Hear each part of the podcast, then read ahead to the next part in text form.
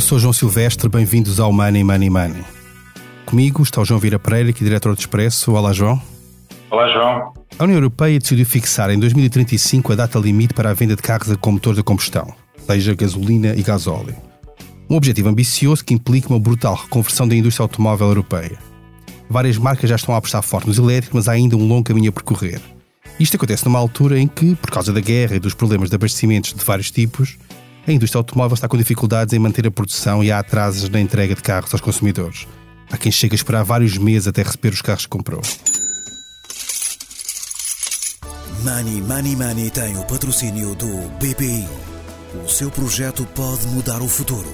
Conheça as condições de financiamento BPI para apoiar os projetos de investimento sustentável da sua empresa.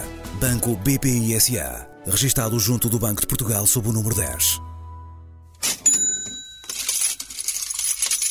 João, tu achas que esta ideia de fixar uma data há 12 anos ainda assim, mas uma data de limite para que deixe de haver comercialização na Europa deste tipo de, de carros é execuível, é possível, ou vamos ver como que acontece normalmente na Europa, que é fixa-se um objetivo ou fixa-se uma regra e depois à medida que o tempo vai passando se vai ajustar isto tudo?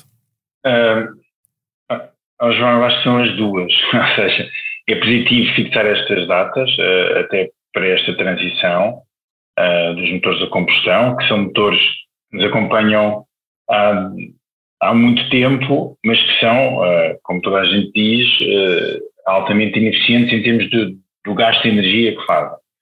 Um, mas sabemos perfeitamente que 2035, se calhar, é, parece uma utopia face à realidade que temos agora. E, e porquê?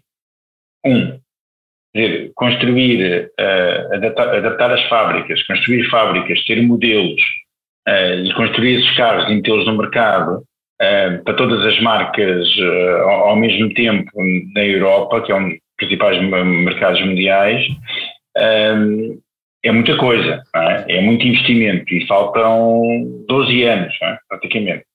Falta pouco tempo. E não sei se é possível conseguir fazer uma coisa dessas. É? Ou seja, se, nesse, se, nestes anos que faltam, uh, se é realmente uh, possível entregar aquilo que se espera. Primeiro, primeiro ponto. Depois há toda a outra questão de saber até que ponto é que os governos querem mesmo que isso aconteça. Por exemplo, eu ainda, ainda há pouco estava a tentar ver quanto é que é. É verdade que a entrada em vigor desta diretiva que impede a venda não impede a circulação. os carros a combustão vão continuar a circular, uh, não sabe durante quanto tempo, mas vão continuar a circular.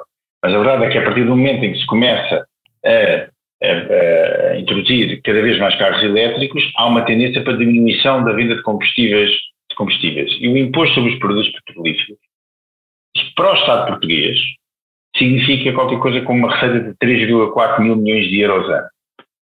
E é uma receita que entra em risco, dizendo assim, não só em Portugal, mas em todos os outros países. E é uma receita extremamente importante para, para os orçamentos uh, europeus. Tem aqui mais um problema.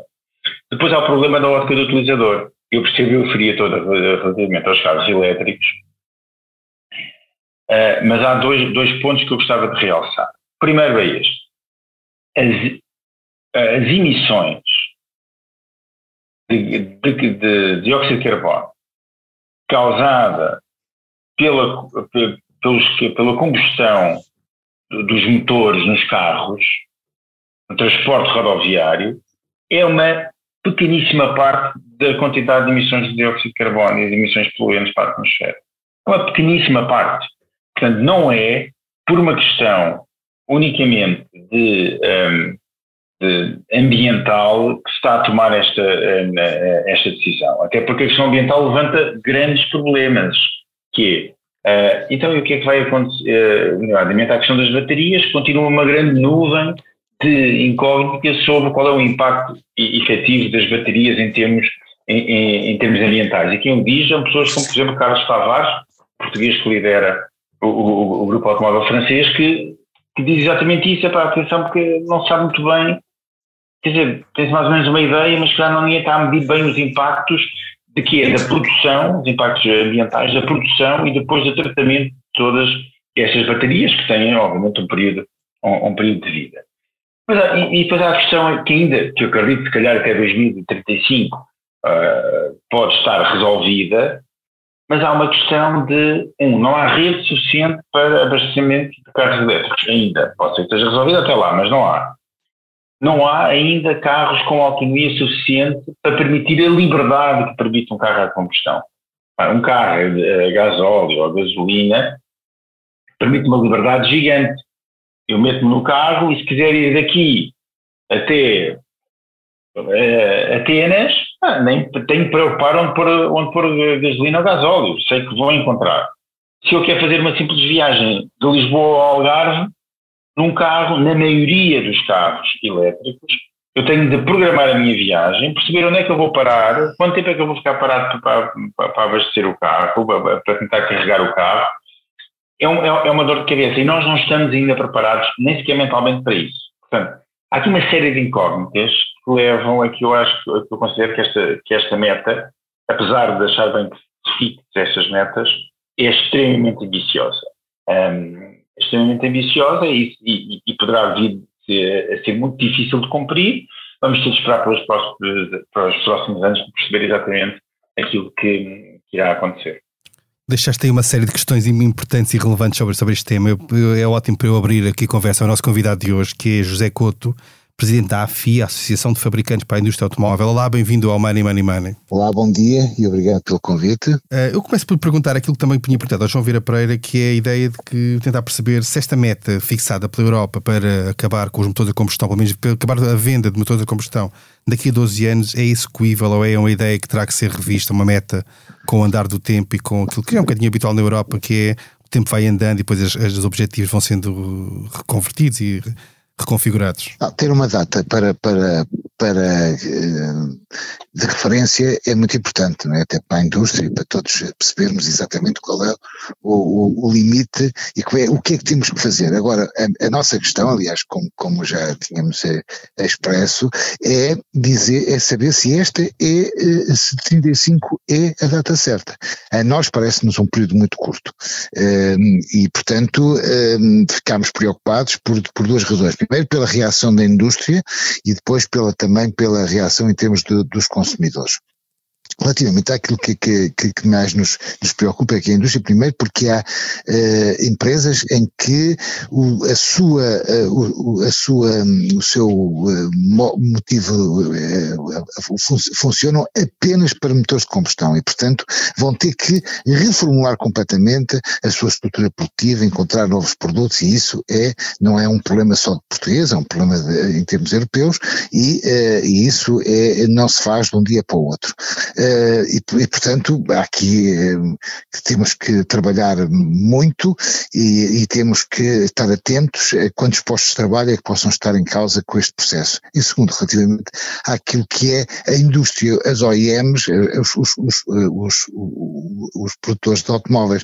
Isto é porque as OEMs neste momento estão todos a lançar eh, novos produtos, estão a lançar produtos completamente elétricos, híbridos e, em alguns casos, noutras marcas, inclusive outras soluções do ponto de vista eh, da, da, para, para motor, para, os, para, para o funcionamento do, dos automóveis que têm motor, nomeadamente a questão do hidrogênio.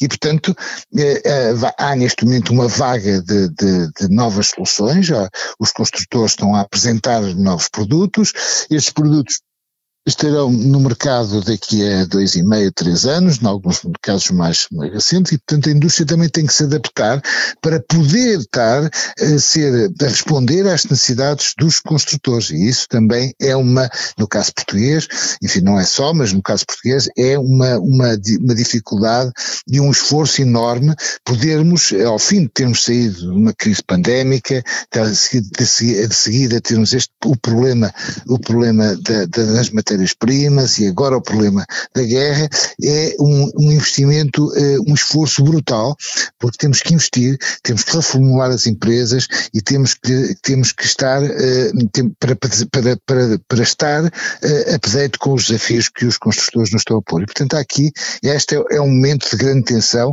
de grande desafio, e enfim, uh, por isso dizemos que relativamente à data parece-nos um bocado apertada, não é que nós tínhamos preparados para para, para, para, para, para encarar o desafio, mas parece-nos um bocado apertada, e depois porque também eh, nos, nos, parece que a dada altura poderíamos ter aqui um problema de, relativamente aos consumidores, porque os, os, ainda não temos uma solução, ainda não vimos uma solução do, relativamente aos preços de, dos do produto automóvel.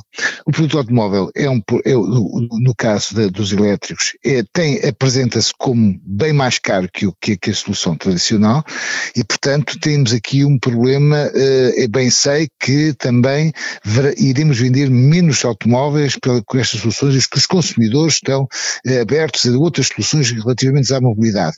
Mas mesmo assim, parece-nos o produto parece-nos um, estar um pouco acima daquilo que é, em termos europeus, enfim, já nem falo em Portugal, mas em termos europeus, acima daquilo que é os rendimentos da classe média e da média baixa. Portanto, temos aqui também um problema aqui de quantidade e de, de, de termos que fazer ajustes na, da capacidade de produção das empresas, o que significa que vamos encolher, em alguns casos, a nossa capacidade de produção e, e, e também temos aqui mais um, um, processo de modificação, já nem para não falar naquilo que é as exigências que estão, eh, que nos são obrigatórias, quer pela, pela questão da descarbonização, quer pela, pela questão da indústria 4.0. Uh, antes de irmos ao, ao, detalhe de algumas das questões que levantou aí, gostava de perguntar, voltando um bocadinho atrás, à questão do prazo. Né? Diz que 12 anos é um prazo relativamente curto. Qual é que era o, o tempo, na sua perspectiva, necessário para que a transição fosse feita de forma suave, chamemos assim? Eu, eu, eu acho que o, o prazo certo, até porque é, seria mais 5 anos. Isto é, nós deveríamos ter um prazo até 2040. E, e, e porquê? Porque uh, uh, até, até, pode acontecer, e, e há analistas que, que, que que, indicam isso, até pode ser que acontecer que o ritmo de procura de, e que, o, o, que a indústria consiga eh, baixar o preço do, do, produto, do novo produto automóvel que os consumidores eh, eh, respondam muito positivamente a esse, eh, a essas novas, a esse novo produto. E até pode ser que, que, que 2035 seja uma data que possa estar dentro do, do, daquilo que são, dentro daquilo que é a, a indicação da Comissão Europeia. Mas 2040 provavelmente seria a data mais acertada para, quer, quer para a indústria de componentes, quer para a indústria de, quer para os construtores de, de, dos veículos automóveis.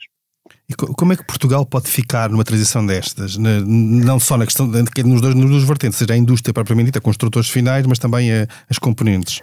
Qual é. Olha, eu, eu, que é que nós temos uma, uma visão muito clara que é assim, como sabe, nós fabricamos, em Portugal, a indústria de componentes fabrica para 98% dos produtos, do, do produto automóvel que é vendido na, na Europa. Portanto, 98% dos automóveis que são produzidos na Europa levam uma peça, uma componente fabricada em Portugal. Muitos levarão muitas peças, mas alguns levarão só. E, portanto, nós somos capazes de responder àquilo que serão as exigências que nos, que nos vão fazer. Seremos capazes, de certeza absoluta, de produzir para o novo produto automóvel. Agora, a questão é, agora o problema é a velocidade a que nos estão a exigir isto. E, portanto, se, nossas, se, que os investimentos que vamos ter que fazer nas nossas empresas para responder a este desafio do novo, do, das novas propostas dos clientes for, uh, for a um ritmo superior àquilo que, que, é desejado, nós vamos ter um problema que é o problema de endividamento das empresas, da capacidade de responder, de ter, de, de, de ter capital para responder a estas novas agências. E essa é uma preocupação que temos, é que, em alguns casos, em alguns países, os, os governos têm estado muito atentos a esta, a esta necessidade de responder uh, ao, ao, uh, às, às exigências de alteração da produção e das respostas uh, da modernização das empresas, e nós temos aqui, temos aqui alguma, eh, temos alguns problemas de, para podermos eh, capitalizar as empresas, aumentar a capacidade de investimento, eh, ter, ter eh, que sermos capazes de, de aumentar as competências dos nossos trabalhadores, enfim, há aqui um conjunto de problemas que serão cruciais para nos mantermos nesta senda de crescer e de sermos competitivos, porque nós temos sido nos últimos 10 anos na indústria automóvel temos aumentado sistematicamente a nossa competitividade. Não é na indústria automóvel toda, estamos a falar da indústria de componentes. A indústria de componentes tem sido capaz de aumentar a sua competitividade a um ritmo de 8% média e nos últimos 10 anos. Ora, crescer, ser competitivo, crescer a nossa, as empresas a 8% é porque somos competitivos, porque neste mercado ninguém vai comprar a, a, a, uma empresa ou a um país que não seja competitivo. Portanto, temos sido competitivos. A questão é mantermos nesta senda, continuarmos a ser competitivos, continuarmos a ser, a estarmos em 98% dos veículos automóveis que se constroem na Europa. E essa é que é a nossa grande preocupação neste processo. Se ele for rápido demais, poder algumas empresas ficar para trás, algumas empresas não terem tempo de fazer este restyling do ponto de vista da produção e, e, e não sermos capazes de uh, ombrear com os nossos concorrentes internacionais. Há outro problema aqui que tem a ver também com os componentes, mas também tem a ver com os construtores. Relativamente aos construtores, uh, o, que está, o, o, que, o que parece acontecer, isto é uma, uma ainda não temos dados uh, completamente uh, finais, mas o que parece acontecer é que há uma diminuição da capacidade de, de, de, do, do, número de trabalhadores afetos ao produto automóvel elétrico e, portanto, há uma diminuição do número de pessoas afetas, número de trabalhadores afetos afetos à produção e também uh, uh, um encolhimento da, da capacidade de produção. E, portanto, podemos ter aqui um problema que é o problema de, neste momento, as estruturas dos, dos nossos clientes e das OEMs pela Europa fora poderem ter que faz, poderem eh, fazer uma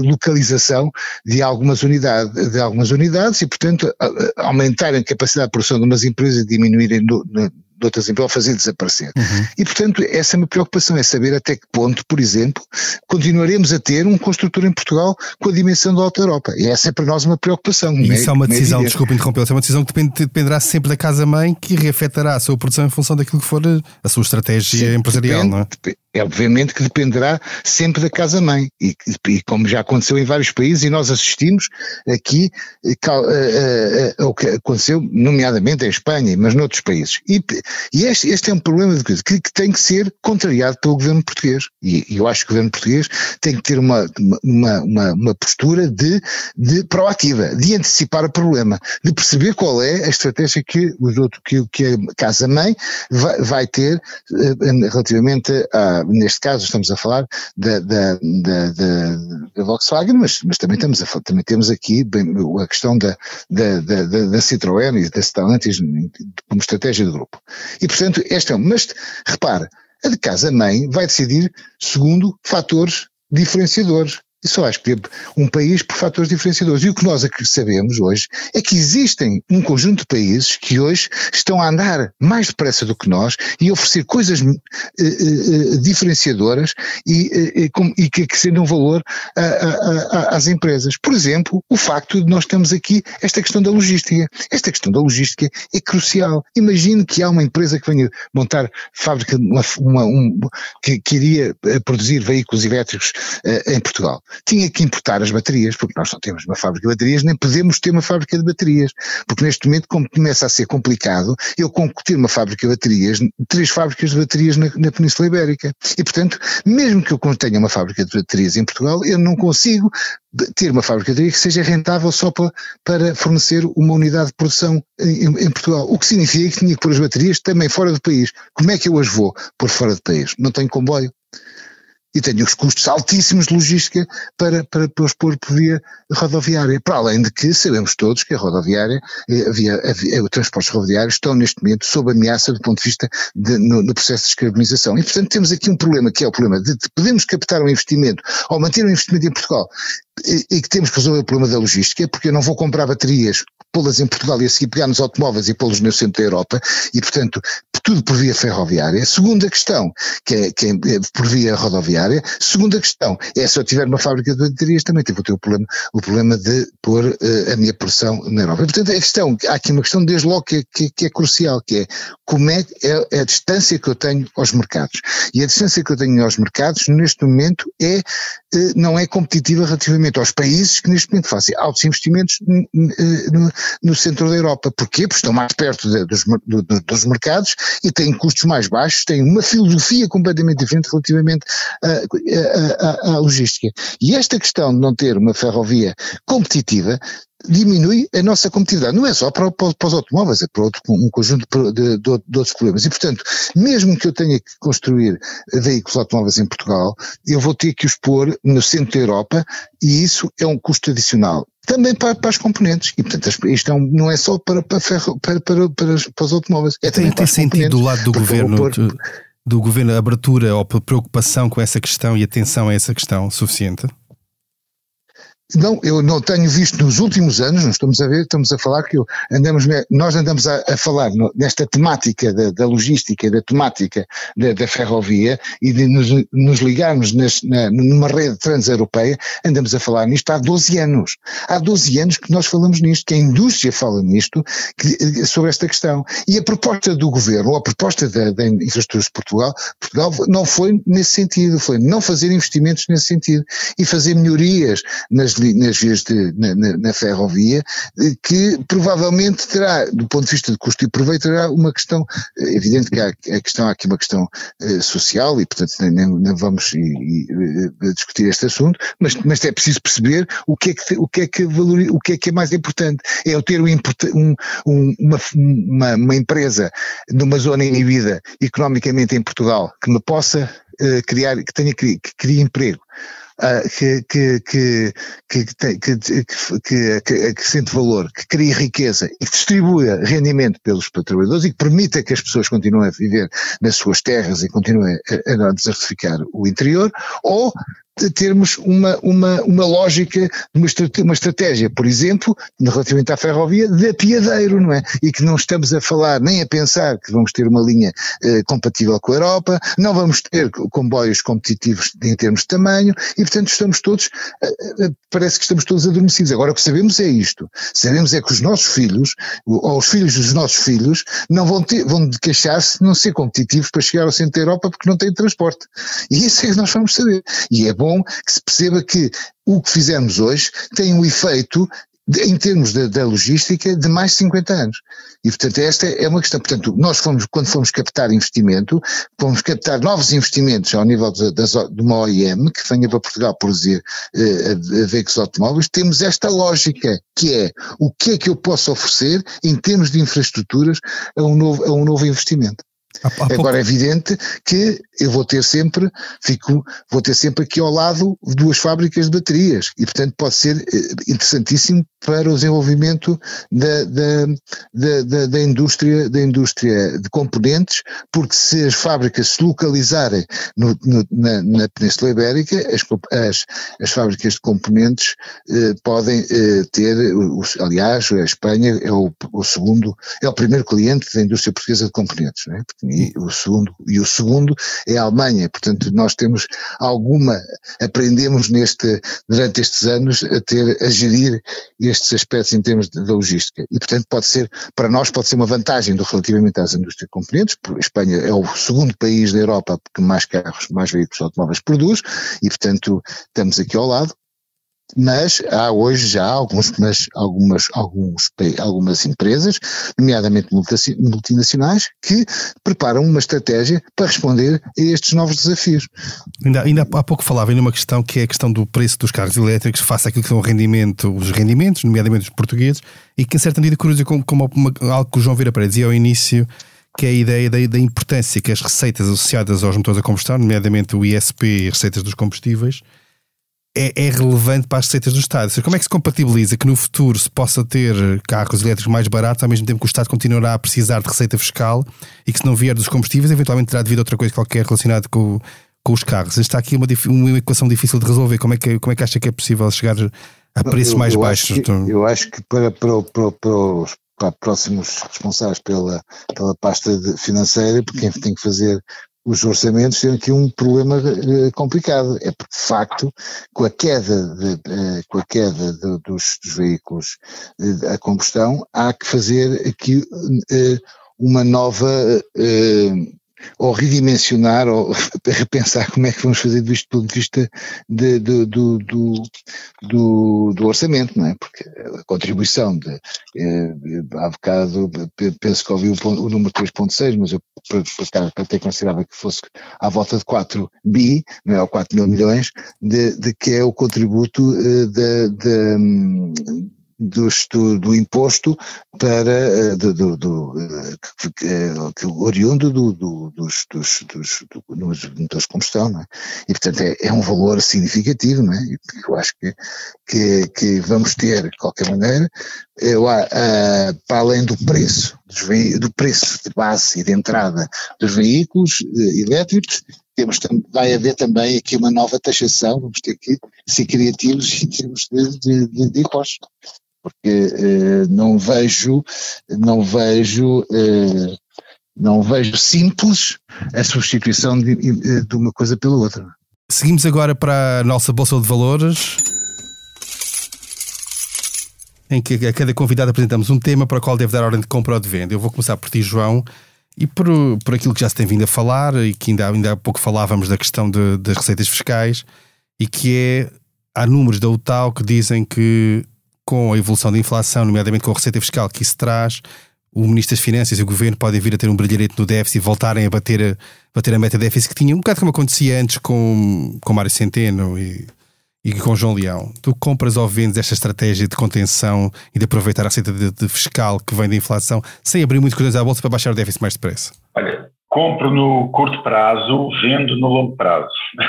Portanto, faço aqui uma, uma compra e venda rápida porque realmente este ano vai ser um ano ótimo, porque vamos ter um, rendimento, um crescimento nominal absolutamente recorde, juntando aquele que vai ser o crescimento do PIB, fruto da, da, da grande queda que tivemos no, no, no passado, desse mesmo, uh, desse mesmo PIB e, e, do, e, do, regresso do turismo em, com força. Uh, vamos ter uh, um, um, grande crescimento real da economia e depois vamos ter também uma inflação que vai ajudar a que o PIB, em termos nominais, cresça bastante. Isto vai gerar, obviamente, muito mais receitas uh, fiscais, vai diminuir o peso da dívida pública no PIB e vai contribuir para Portugal se distanciar ainda mais do topo da Europa. Portanto, em termos um, de contas daquilo que é a folha de Excel, este ano, o ano de 2022, vai ser absolutamente uh, fantástico para as contas públicas e para Fernando Medina. O grande problema é o que é que vai acontecer no, uh, em 2023, mas até lá, enquanto, como se costuma dizer uh, em bom ditado português, enquanto o pau vai e vem, folgam as costas. Esta semana o Banco Central Europeu, nós estamos a gravar na terça-feira, a reunião do Banco Central Europeu será na quinta, mas aquilo que se espera, e é dado como certo, é que na quinta-feira o Banco Central Europeu vai fazer o primeiro aumento de taxas de juro numa década, provavelmente até de meio ponto percentual, é, há essa dúvida. Compra ou vende esta subida das taxas de juro, tendo em conta que a inflação está acima de 8% na zona euro neste momento? Eu tenho que comprar, porque a questão é que uh, há aqui uma inevitabilidade do ponto de vista de, de, de resolver o problema uh, rapidamente. E, e, esta uh, é uma questão que, que, que, enfim, nós, os instrumentos que conhecemos são estes, não é? E, portanto, nós temos que utilizar os instrumentos que conhecemos e provavelmente é inevitável esta subida da taxa de juros. Bem, e assim terminamos mais um episódio do Money Money Money. A edição esteve a cargo de João Luís Amorim. Não se esqueça, enviem-nos questões e sugestões de tema para o e-mail economia.expresso.empresa.pt. Até lá, estou muito bem conta da sua carteira. Money Money Money tem o patrocínio do BPI.